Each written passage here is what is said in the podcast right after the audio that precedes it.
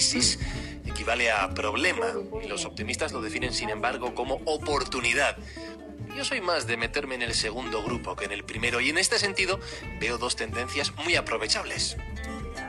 La primera de ellas ya se está explotando bastante,